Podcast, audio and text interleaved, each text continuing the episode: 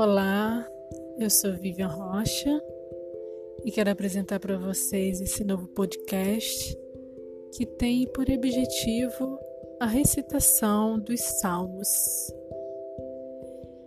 Quis recitar salmos porque é uma forma, uma maneira de meditar, de expressar os meus sentimentos a Deus.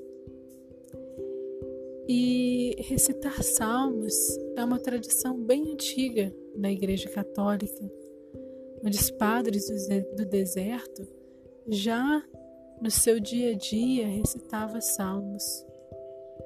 E eu gostaria então de te convidar a estar comigo a cada dia recitando salmo aqui na casa dos salmos.